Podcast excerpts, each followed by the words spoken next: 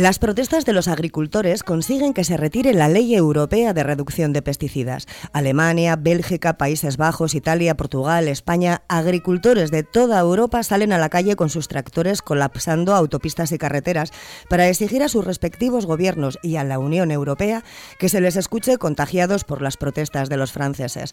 Todos se quejan de la burocracia excesiva de la política agraria común, de la competencia desleal de productos importados de fuera de la Unión y de los bajos precios de venta. Agricultores españoles han mantenido durante toda esta noche sus protestas y la denominada tractorada para reivindicar cambios cruzaba ayer Gasteiz y llegará a Vizcaya este viernes. Es miércoles 7 de febrero y aquí da comienzo Cafetería. Recibe el saludo de buenos días de Ander Vilariño al control técnico y mío, de Marian Cañivano, en nombre de todo el equipo que hace posible que nos escuchemos cada mañana después de la cafetera de Fernando Berlín. Cada mañana o cada noche si nos escuchas en la repetición de este programa. Hablaremos hoy en la tertulia ciudadana de la libre absolución del vecino conflictivo de la Iberia en Sestao, denunciado por agresión eh, con barra metálica a otro vecino. De las charlas para luchar contra las actitudes racistas en Quecho, de los buenos datos durante el pasado ejercicio de la Biblioteca Municipal de Portugalete y de la futura apertura del Paseo de Cobarón el próximo mes de, baño, de mayo. Perdón. Pero antes de pasar a presentar a nuestras tertulianas y tertuliano del día, la previsión del tiempo para las próximas 48 eh, horas. Yayore Munarriz, Egunon. Caixo a partir de hoy empezaremos a notar algunos eh, cambios, ya que el anticiclón se va a ir eh, debilitando y desplazando hacia el sur. Este cambio va a hacer que hoy el viento se vaya fijando del sur durante la mañana y que vaya ganando protagonismo, es decir, el viento se irá intensificando y sobre todo no lo notaremos por la noche cuando ya las rachas serán eh, intensas. Este viento va a aportar nubosidad de tipo medio y alto y no se descarta que durante la tarde en algún momento caigan algunas gotas, pero será poca cosa de caer también. Por otro lado, el viento va a favorecer el ascenso de las temperaturas máximas que se van a quedar hoy sobre los 17 o 18 grados.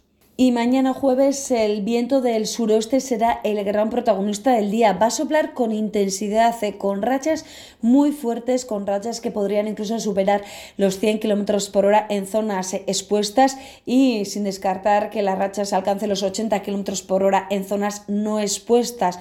Por otro lado, este viento también va a aportar eh, nubosidad, serán principalmente nubes medias y altas y no se descarta que dejen algunas precipitaciones débiles y dispersas sobre todo durante la segunda mitad del día. Las temperaturas eh, nocturnas, eh, las mínimas, subirán de forma notable y las máximas serán parecidas a hoy o podrían subir algo más.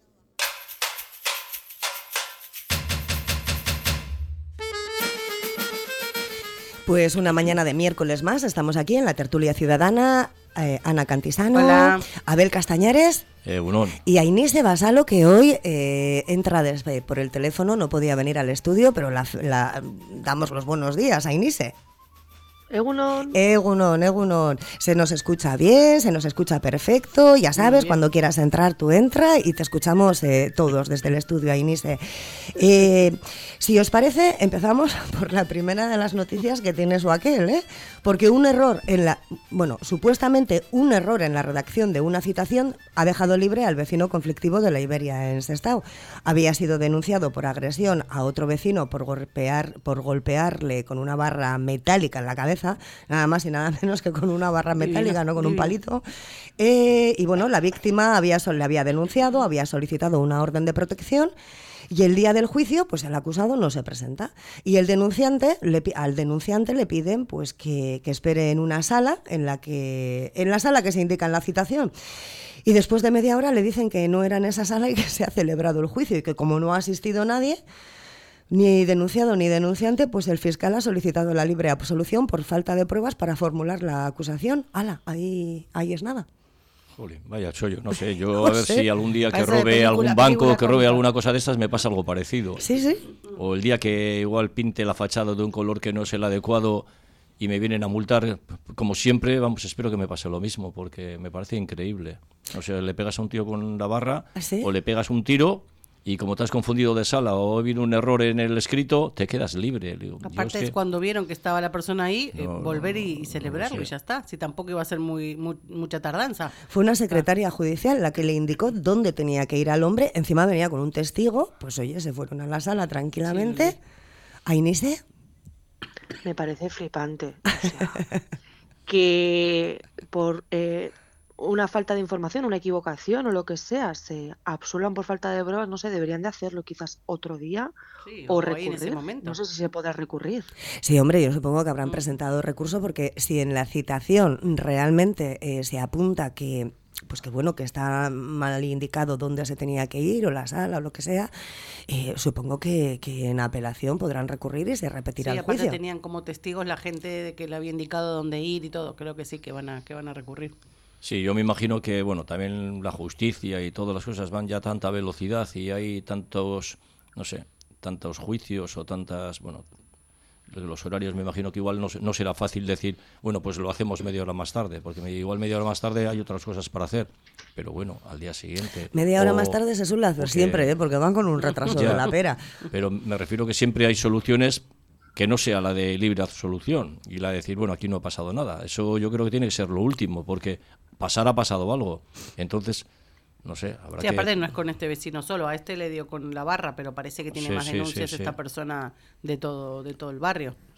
¿Qué opinas, Inés?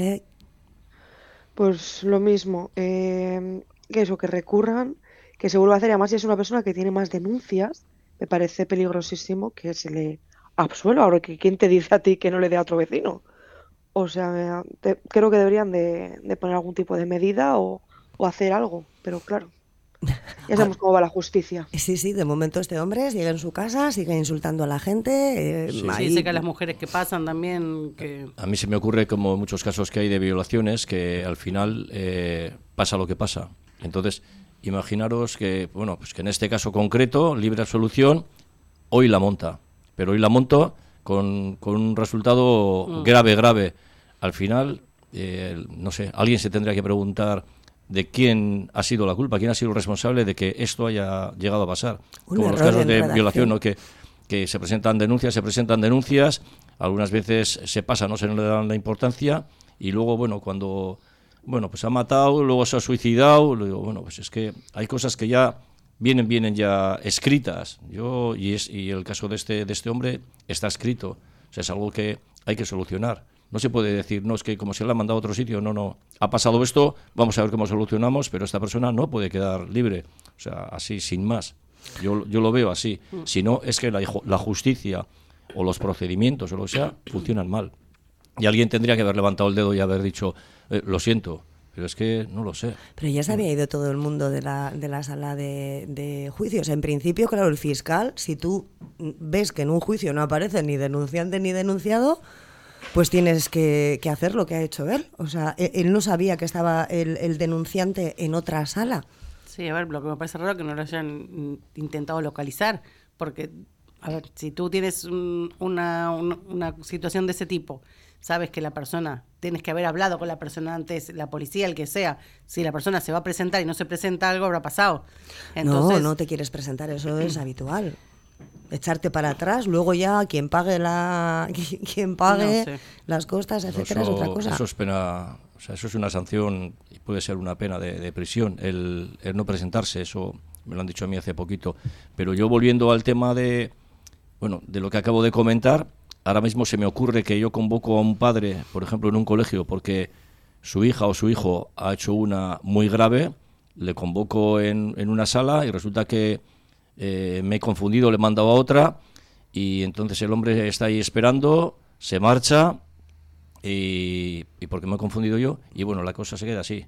Y la sanción a ese mm. crío esa cría se queda ahí. Oye, ¿qué vais a hacer? No, no, nada, porque como nos confundimos de sala, que yo le mandé a la sala A y yo estaba en la B, pues nada, estuvo media hora esperando y se marchó. ¿Y qué vais a hacer? Ah, pues, pues nada. No, no, no. ¿Cómo que nada?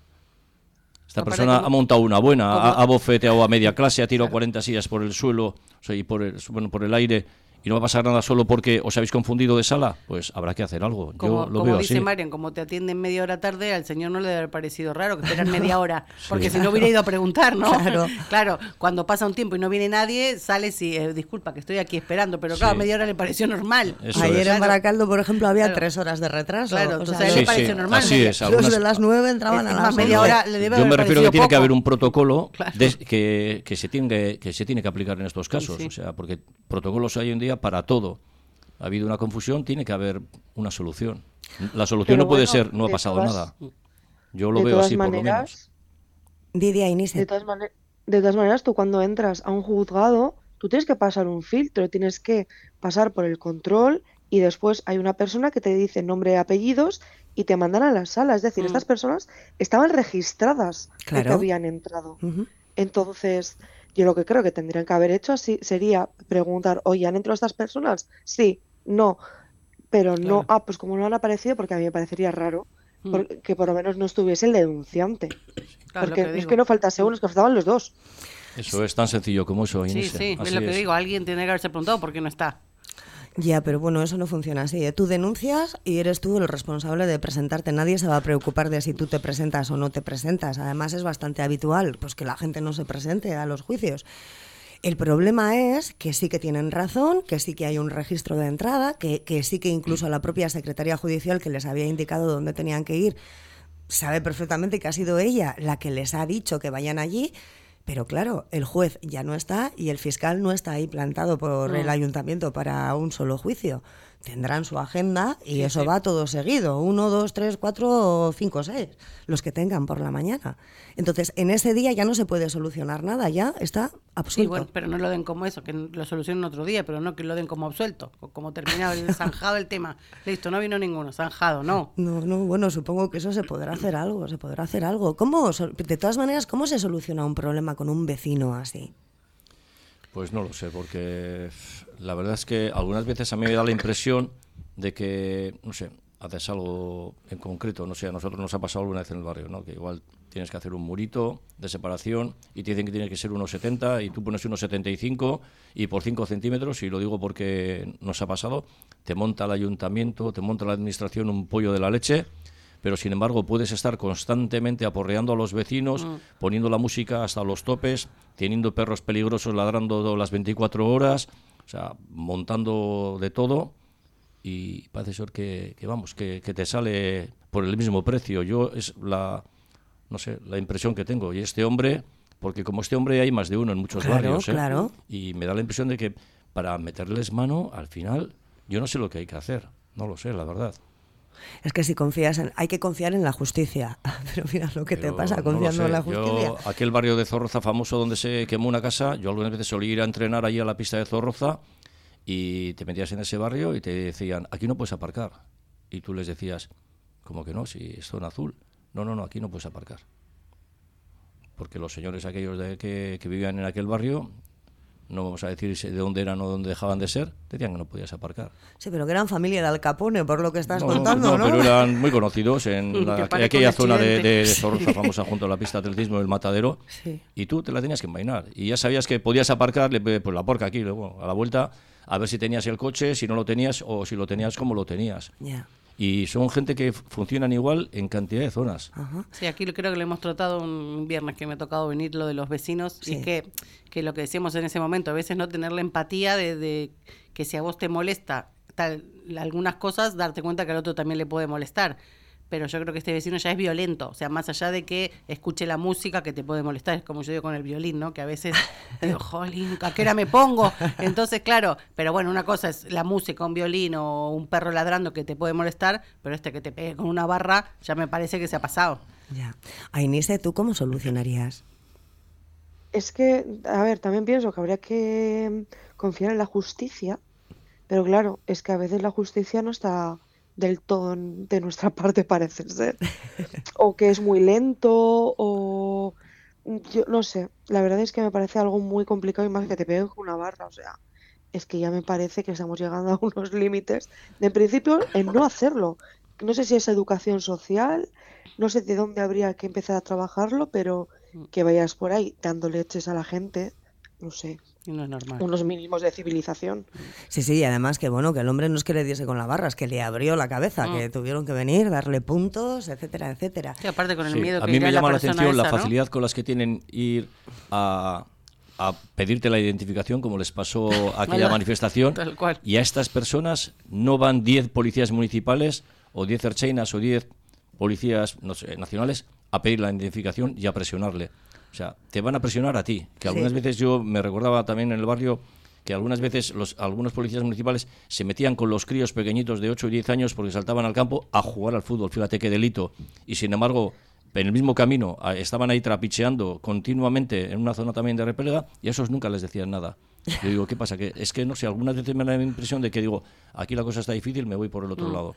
y, aquí me queda esa impresión. O sea, vas a mandar identificar a, no sé, a dos o tres jubilados y a una persona que sabes que está todos los días montándola pues nadie se presenta en su casa todos los días. Pues sí, pues sí. Pues bueno, comentaba Inise que igual era un poco más de educación. Vamos a pasar al segundo de los temas en el que, bueno, pues se, procura educar, porque en Guecho eh, se han organizado durante todo este mes de febrero sesiones gratuitas para conseguir eliminar los rumores y los comportamientos xenófobos a través de la iniciativa Estrategia eh, Guecho Antirracista. El objetivo es dotar de contenidos y fundamentos básicos sobre la perspectiva intercultural y antirracista, pues para continuar con la labor que se viene llevando a cabo en el municipio durante los últimos años y que desaparezcan estas actitudes.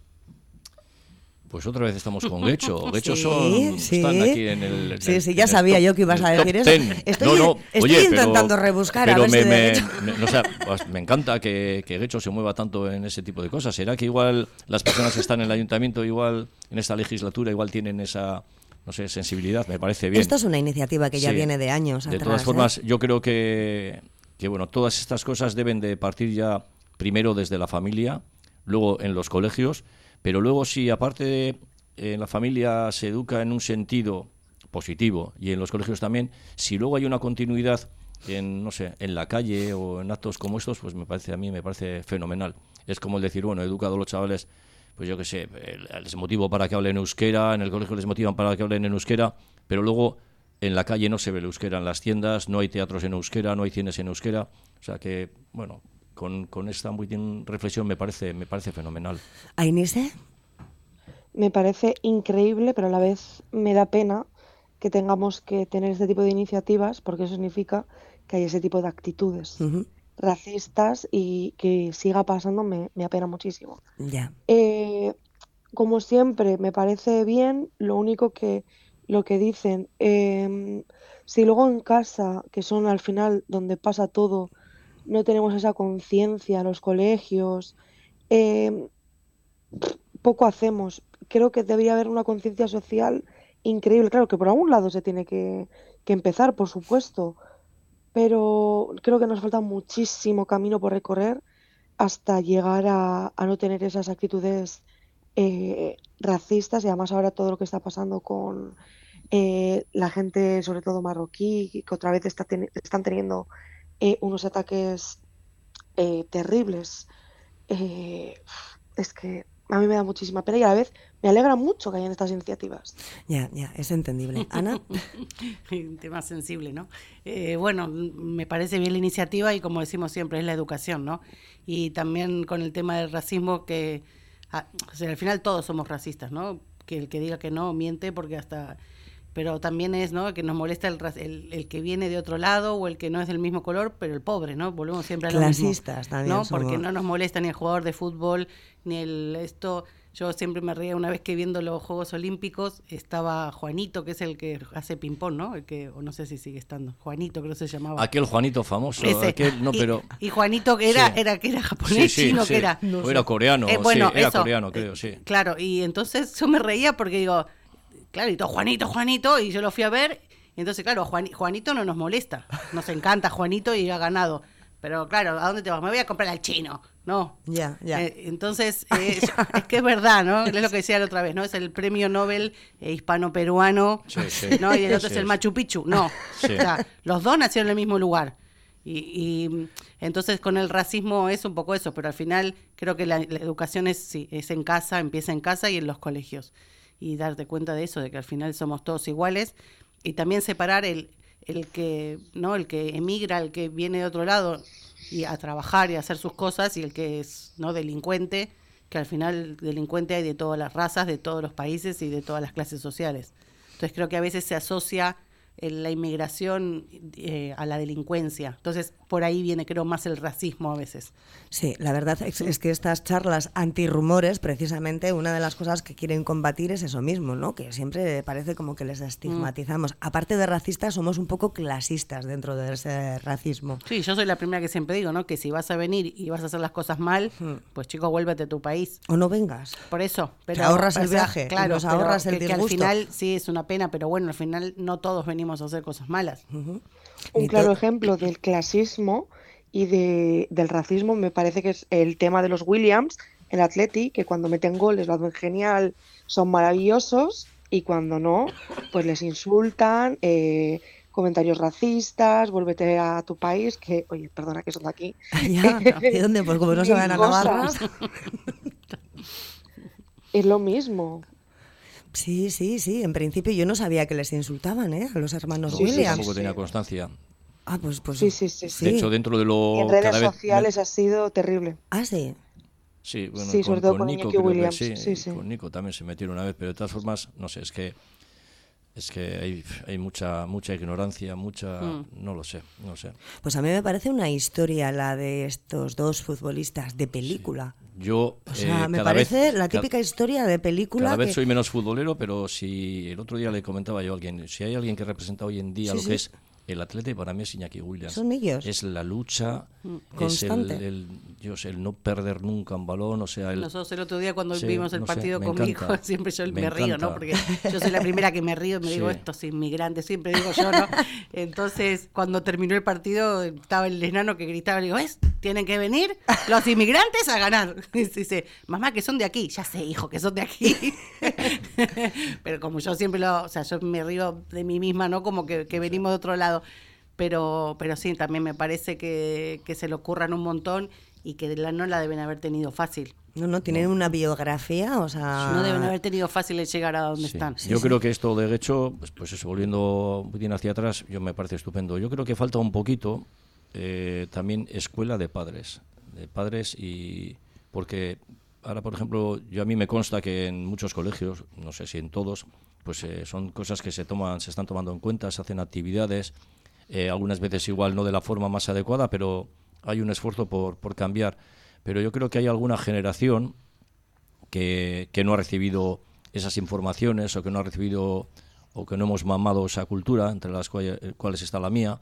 Y yo creo que no nos viene de más muchas veces que, que nos recuerden que todos somos iguales, que que aquí no es uno de, Argentina, ni de Rumanía, ni de, ni de Bilbao, que somos todos... A veces también es el desconocimiento, creo ¿no? Sí, es un problema cultural. Sí, sí, no, no, como que te sentís invadido, en el buen sentido, ¿no? Pero te sentís como que, claro, que tú estabos ahí tranquilo con tus vecinos y tu gente conocida y viene el que es de afuera. Pero nosotros no nos hemos todos sentido... los países creo que, Pero no nos, hemos ido no nos hemos sentido invasores cuando hemos ido a las Américas o cuando hemos ido a Alemania o cuando yo soy de Cáceres y he venido a, al País Vasco, a Galicia, a Cataluña a trabajar, ahí no nos hemos sentido invasores, pero al final hemos venido por el mismo tema por buscarnos una vida mejor y un futuro. Sí, pero te quiero decir que al final pasará también que yo me vine para aquí y un, alguien que se va para Argentina eh, uno de ahí pensará lo mismo. Te quiero decir que al final pasa en todos lados, ¿no es? Sí, pero es un problema cultural. O sea, el pensar que yo te estoy quitando el trabajo es un problema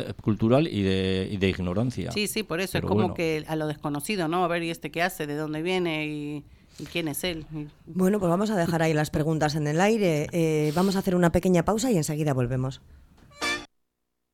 mucho más famoso e internacional que el huevo de Colón. El huevo con bechamel de Café Siglo XX. Café Siglo XX, un clásico en Portugalete, con amplia terraza y exquisitos pinchos caseros. Es además el lugar perfecto para disfrutar de un buen café junto a la ría. El siglo, el sabor jarrillero de lo auténtico. Bichiac, siempre presentes en las fiestas más entrañables, especialistas en detalles de carnaval y todos los complementos. Hacemos los detalles para bodas, comuniones, bautizos y estamos en tus despedidas de soltero y soltera, cotillones, cumpleaños y todas tus fiestas. Aprovecha ahora las ofertas de carnavales y no te quedes sin tu disfraz. En Poeta 10 Gaviño 2 Portugalete, Bichiac, te vestimos con una sonrisa. Atención, porque estamos de rebajas en Elías Visión Audición. Lentes graduadas al 50% de descuento y un 20% de descuento en todas nuestras monturas. Sí, sí, como lo oyes. Las rebajas de Elías Visión Audición en Portugalete, Santurchi, Baracaldo y Sestao. Oferta válida hasta el 29 de febrero. Más información en opticalías.com.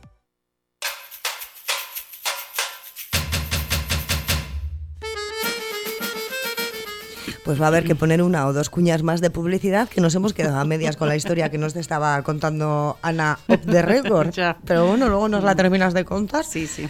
Eh, vamos a pasar al tercero de los temas, porque bueno, antes eh, hablábamos de racismo, hablábamos de clasismo, y una buena fórmula para entender al prójimo y ponerte en su lugar, para no tener actitudes ni racistas ni, ni clasistas y para no criticar, eh, es la lectura. Y de eso vamos a hablar en nuestro tercer tema de la mañana, en este caso de la lectura y de las bibliotecas, de la Biblioteca Municipal de Portugalete y de los buenos datos eh, del 2023. Eh, se han dado de alta 646 nuevos usuarios y han cerrado el año con 11.358 socios, que son 67 Perdona, y más de 67.000 personas han hecho uso de sus servicios. A mí esto no me cuadra mucho, porque en Portugal, ¿de cuántos somos? ¿45.000? ¿44.000? Bueno, pero están los que trabajan, que trabajan en Porto y no viven en Porto y, ¿no? y usan en la biblioteca, digo pero yo. Es pero es muchísima gente, 67.000 personas. Sí, posiblemente como no sean gente igual que viene de los municipios Por colindantes o... Sí, sí porque Soy aquí- una de ellas. Ah, Ahí sí. Ainise, Sí, sí. tú, es verdad, sí, sí. Pues habla, habla, claro, es verdad.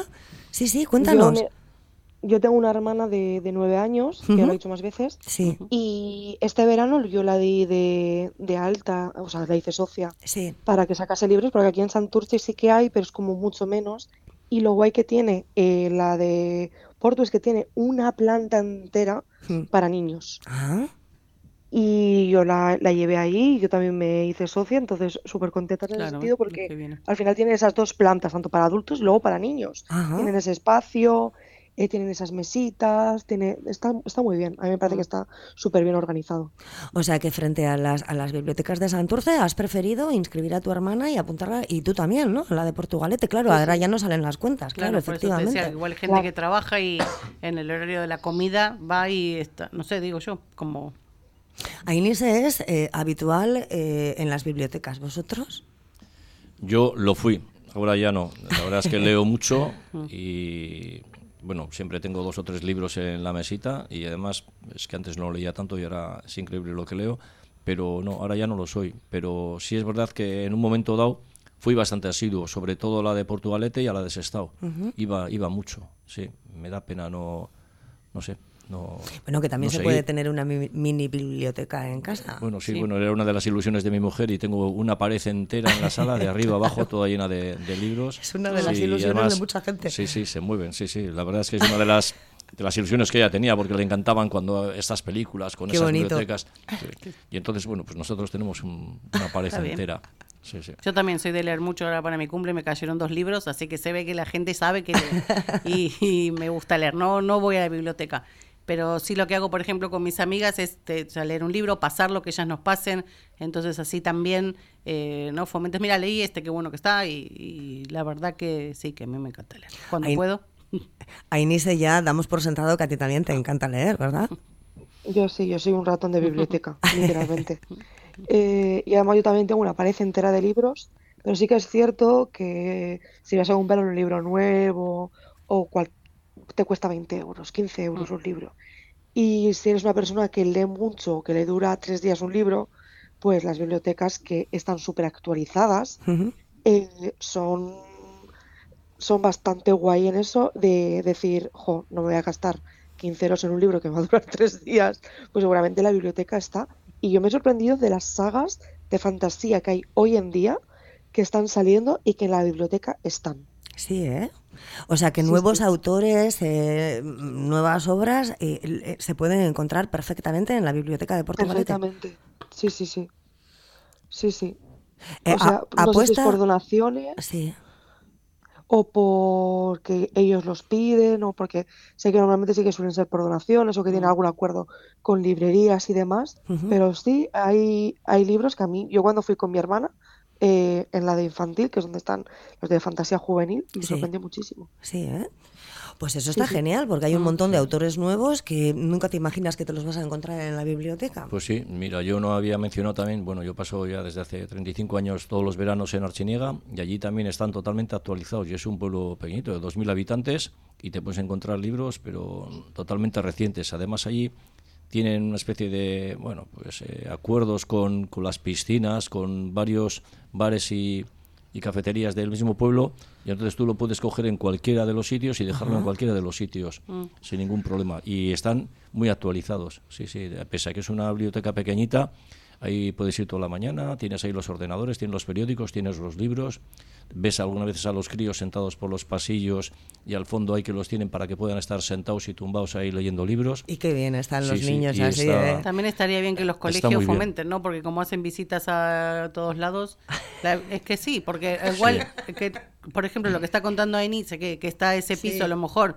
un montón de gente no sabe, pero si el colegio lleva a los críos, les muestra cómo es una biblioteca, cómo se hace, cómo se coge un libro, cómo creo que también para fomentar, ¿no? Si los llevamos siempre al Guggenheim, también los podemos llevar a la biblioteca de- del barrio y que vean, que conozcan y después les cuenten a sus padres y que así más gente va a estar usándola. No sé, sería una buena iniciativa para los coles. Sí, yo creo que se hace, ¿eh? igual no lo con la no. suficiente seguridad, pero yo creo que se hace, muy poquito. ¿eh? Yo Mm. en los veintitantos años que he estado tampoco lo he visto que se haya hecho mucho, pero- ¿eh?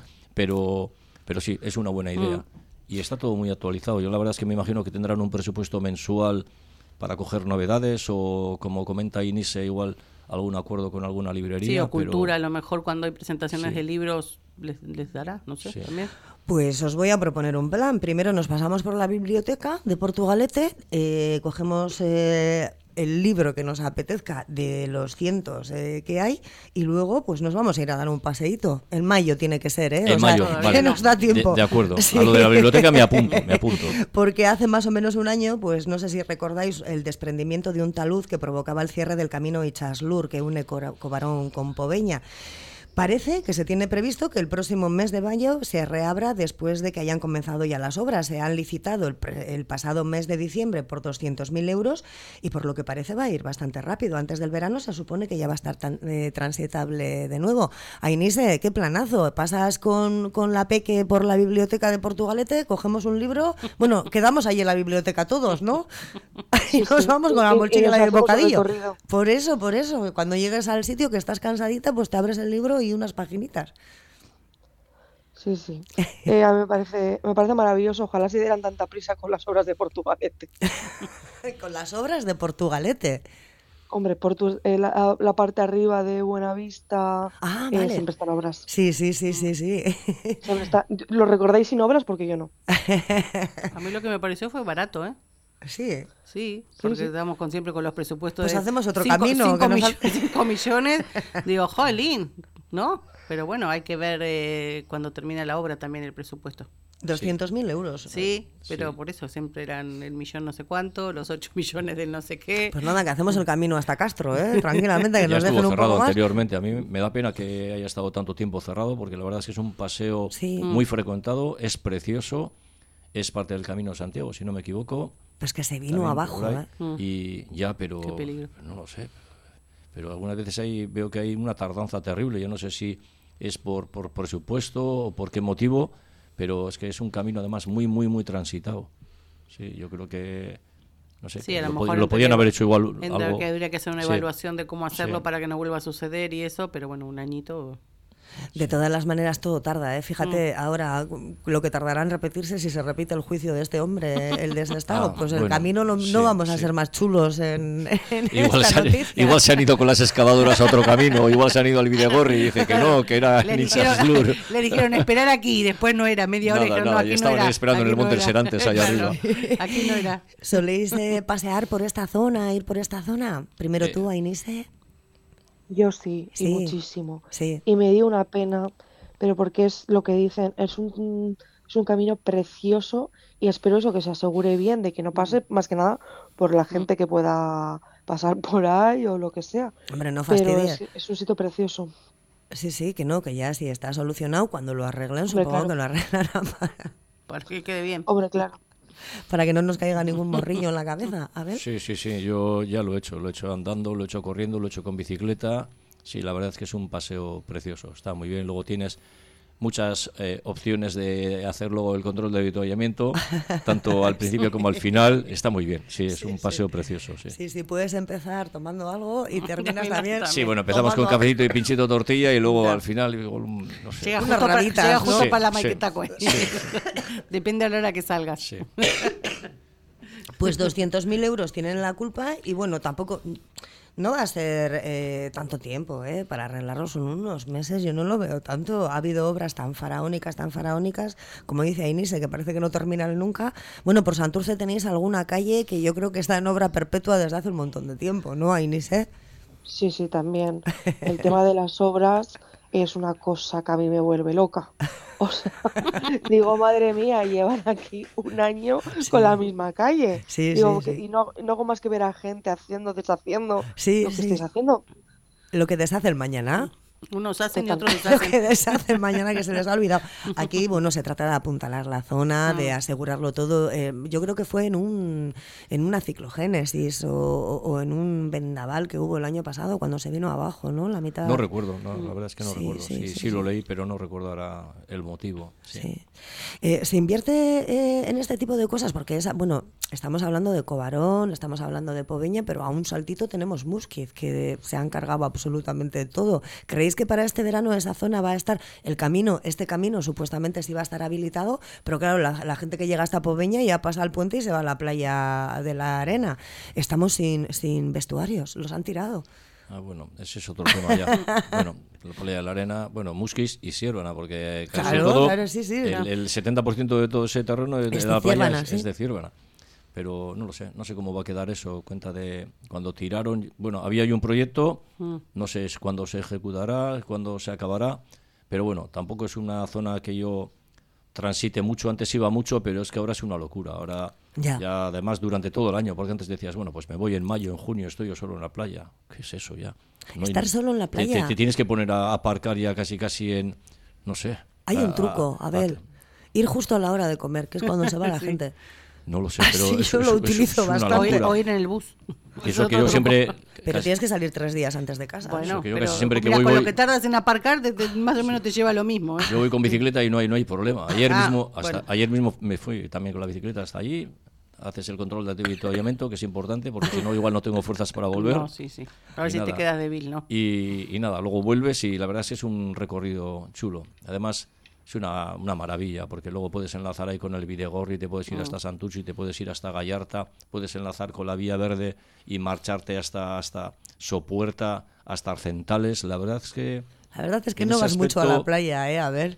Porque Eh, con todo ver, este recorrido no te queda tiempo nunca para he poner sido la mucho de playa. Nosotros íbamos a entrenar a la playa y soy de jugar en la playa, pero no de estar ahí tumbadote ahí que digo yo, Dios mío, que, que- que me... No, no, yo lo mío es el movimiento. Ainise, tú eres habitual de la playa. Uf, es que yo odio la playa en verano, sobre todo. Odio la gente, el sol, eh, todo. Pero yo antes iba muchísimo, las cosas como son. Y sí que tengo la sensación como que Muskiz se la han cargado un poquito. Se la han No es ni la cargado. mitad de lo que era. No, no, desde luego sincera eres, pero un rato largo, Ainise. Ana, Sí, sí, es verdad. Yo soy, mucho de agua, pasa que aquí está un poquito fría. Yo soy así como más cobarde, entonces soy de agua más de piscina por el momento. más cobarde. Sí, sí, eso no soy vasca, así para entrar a esta agua fría. Y no, pero sí me encanta la playa. Soy submarinista, entonces sí, para mí pero la playa es no lo del sol, sí eso de ponerme al sol y tal, no. Y recuerden lo del protector y el agua. ay, yo no me pienso volver a echar, voy a llegar a casa como un carramarro. Pero, pero sí que sí, que soy de playa y me gusta. Hay que recordar que, que la historia de- del sol y la crema, eh, Ana, en cierta tertulia, nos confirmó que yo no lo sabía, que cuando te echas, lo más habitual es llegar a la playa y echarte crema, tú, los niños, todo el mundo, embadurnarse de crema. Pues luego no te puedes meter en el agua directamente, porque supuestamente estás contaminando con esos aceites y con esas eh, cositas que llevan las cremas, estás contaminando el agua. Si te cuenta. metes, ves que te eh, dejas como una estela de aceite a tu alrededor. Y yo me traumaticé con eso. Eso es, eso es el protector solar. Eso es- ¿Sabías tú, Ainise? Sí, sí, Sí lo sabía, sí. O sea, soy Por la única persona en el mundo que no lo sabía.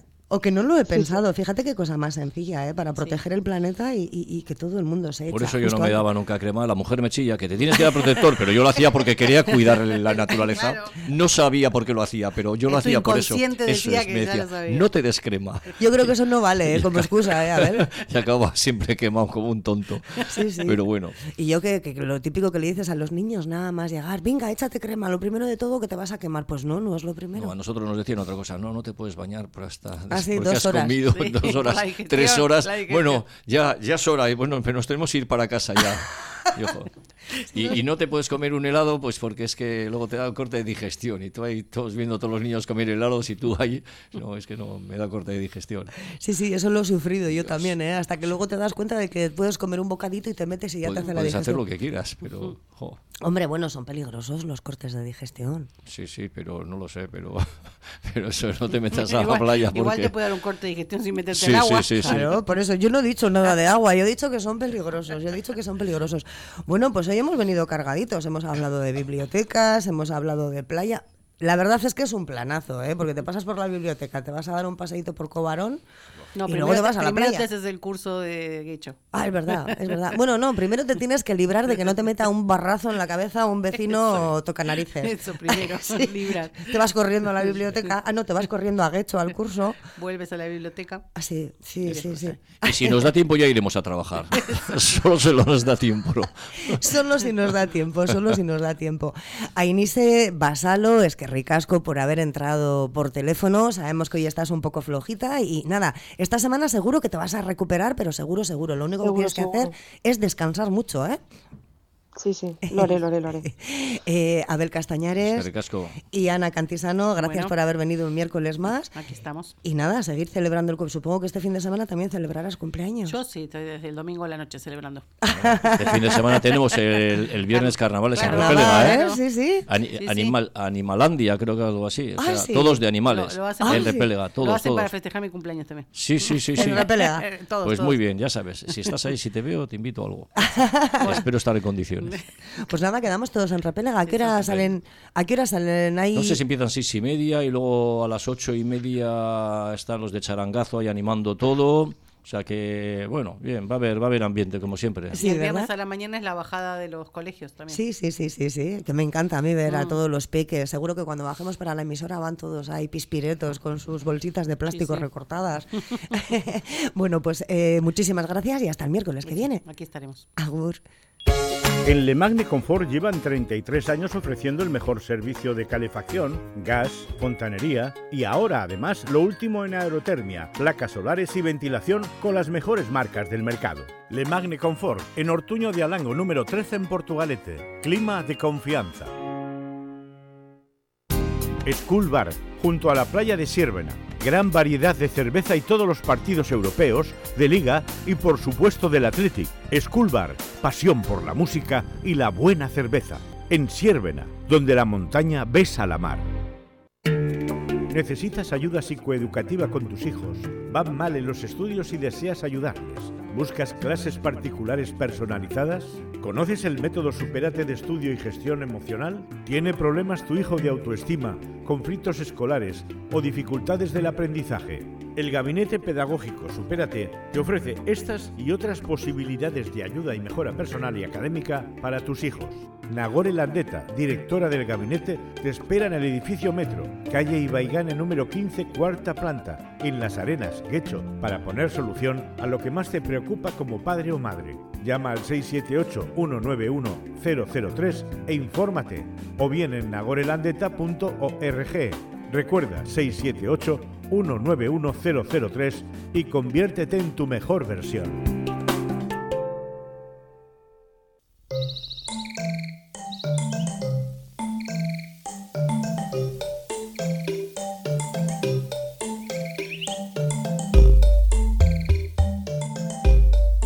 La carretera es un mercado a la orilla.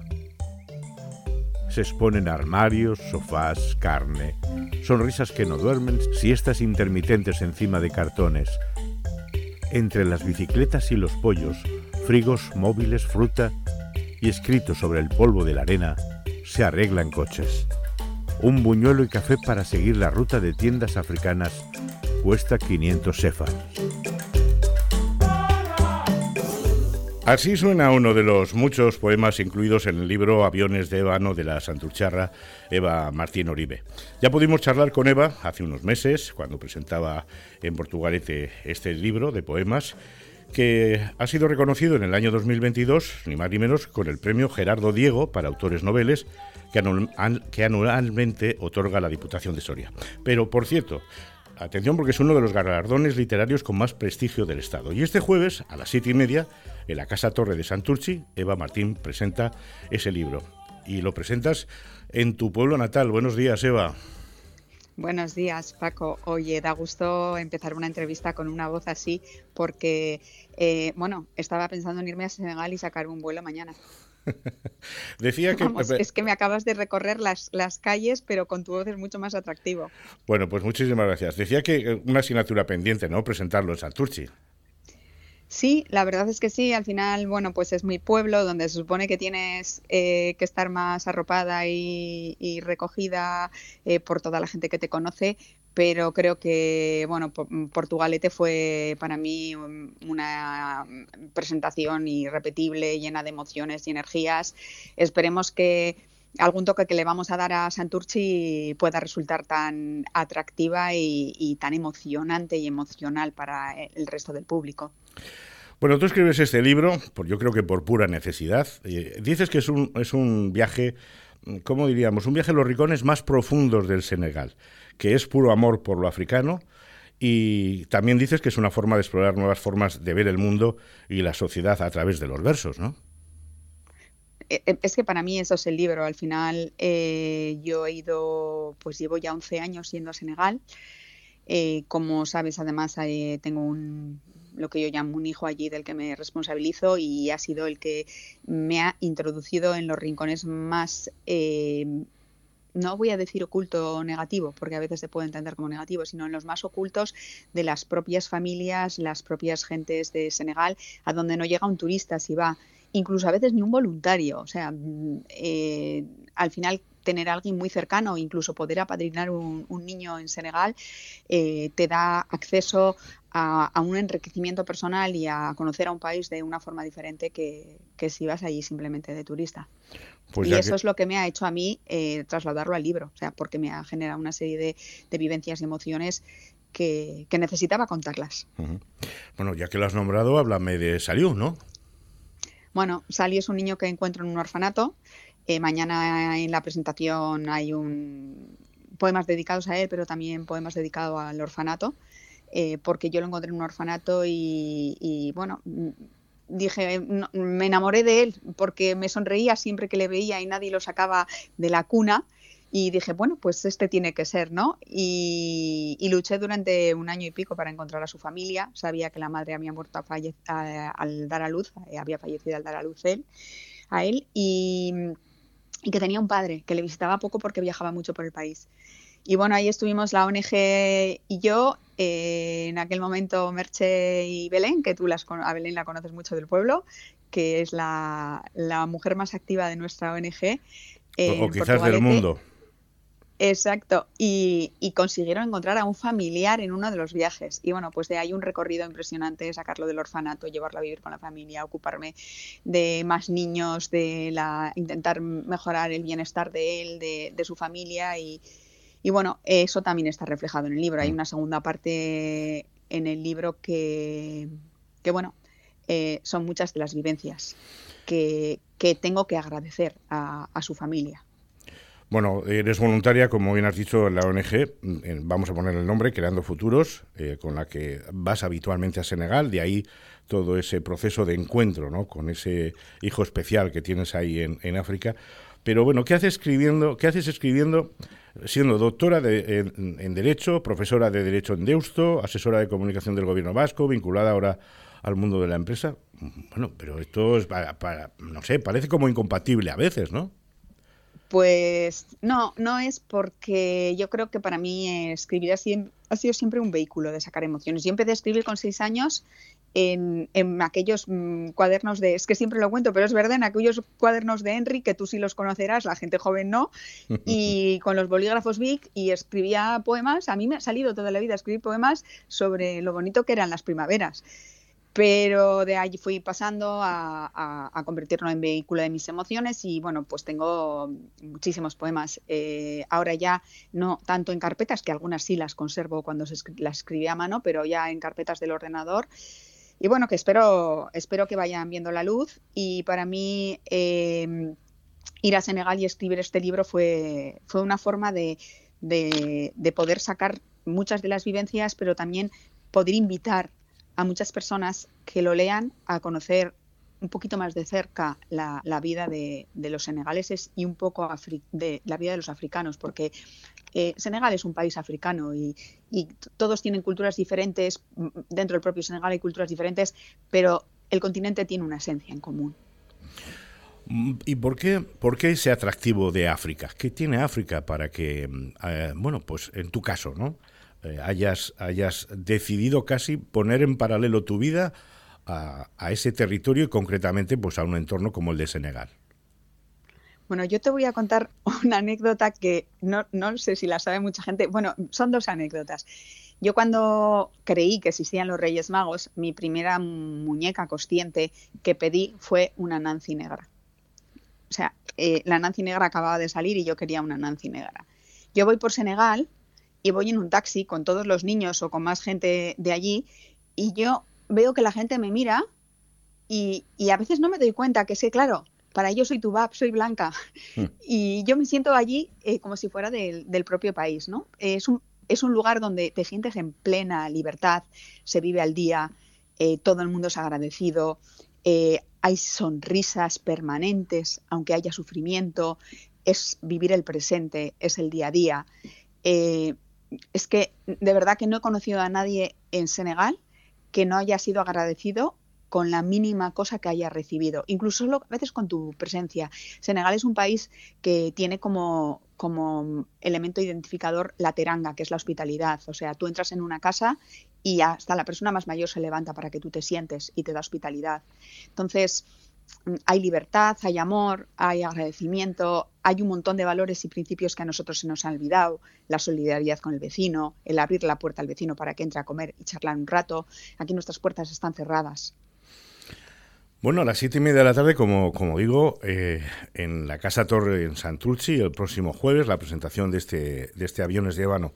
¿Qué le vas a contar a la gente? A partir de que lo que están oyendo ya, pero en esa presentación, la, de Portugalete fue también muy especial, eh, tuve la suerte de verla. Eva, y, en Santurci, ¿qué va a encontrar la gente? Bueno, eh, va a ser una presentación diferente porque no me acompañan dos poetas en la presentación, que aquello fue muy, muy intenso porque cuando dos poetas están contigo en la presentación, ellas sienten también la poesía. Eh, pero creo que les vamos a contar realmente qué es Senegal, cómo son los senegaleses, eh, cómo se pueden sentir cuando vayan allí, cómo se pueden sentir incluso participando con nosotros la ONG y bueno, como Belén ya hemos dicho antes, que es eh, la mujer más activa, le eh, van a poder ver un vídeo de imágenes que son muy representativas del libro, pero además van a tener un toque senegalés. O sea, vamos a ofrecer café tubab, que solo se vive en Senegal, eh, entre otras cosas. Y podremos, no van a leer poetas, pero sí van a leer personas que han querido participar en la lectura. A mí no me gustan las presentaciones de eh, libros egocéntricas donde el escritor habla sobre sí mismo y sobre su vida y lee su propia historia o trozos de libro, los poemas. A mí me gusta eh, participar y compartir. Que alguien pueda leer uno de mis poemas y emocionarse, con lo cual contamos con eh, cinco o seis voluntarios que se han ofrecido a ponerle voz a los poemas y que seguramente en algún momento, de hecho, hay alguno que me ha dicho, oye, ¿y puedo entrar en debate? Y digo, tanto como en un debate, no, porque entonces no nos daría tiempo a presentar el libro, pero sí puedes hacer una reflexión sobre el poema cuando vayas a leerlo antes o después. Entonces, vamos a encontrarnos con una presentación participativa, que es como me gusta a mí, compartir lo que yo siento, lo que he hecho con todos aquellos que quieran participar. Anda, que no se te nota nada que lleva Senegal en el corazón, mejor dicho, en el alma. Además, los beneficios de este, de este libro van íntegramente dedicados a la ONG Creando Futuros, donde tú, tú estás, donde, con la que viajas habitualmente al Senegal, donde participas en ese proyecto extraordinario que es eh, enseñar a los niños, a los más pequeños, darles enseñanza, darles conocimiento, sobre todo también incluso alimentarles, ¿no? Ajá.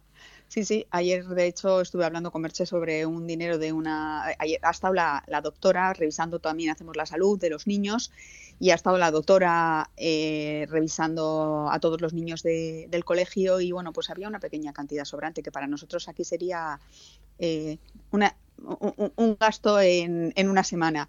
Y, y dijimos, eh, bueno, lo tenía la persona responsable que ha estado acompañando a la doctora, entonces, ¿qué, qué? y dijimos, ¿qué hacemos? Pues vamos a dar comida, vamos a dar comida a quien lo necesite. Y sí, de eso se trata. También empoderamos a las mujeres, ese era otro de nuestros requisitos, eh, empoderar a la mujer, con lo cual ya sabes que en el colegio hay una cocina eh, que fue apoyada por el Ayuntamiento de Santurce hace muchos años y en esa cocina trabajan madres de los niños del colegio que llevan de alguna manera un sueldo a casa y se sienten también importantes. Estamos haciendo también proyectos ahora sobre molinos en el que las mujeres van a trabajar y van a tener unos recursos. Entonces, ahí nuestro foco es la escuela, los niños y, por supuesto, las mujeres, que además siempre se dice que educa a una niña que educar es una familia. O sea, mmm, eh, de alguna manera una mujer es quien de alguna manera transmite todos los valores y los principios en una casa, por mucho que sea un mundo masculino el de Senegal. Pues aviones de Ébano eh, a las siete y media de la tarde en la Casa Torre eh, de Santurci. No hay que perderse esta presentación, sobre todo porque hay, hay mucha, mucho entorno de África en, en, lo que Eva cuenta. Eva, nos vemos. ¿Eh? Nos vemos, nos vemos el, el por jueves. supuesto, allí te espero, ¿eh? De acuerdo, pues nada. Cuento contigo. Eh, seguramente que será un éxito y que la gente querrá escucharte y saber más de este Aviones de Ébano. Un saludo. Un saludo y muchas gracias. Buen día.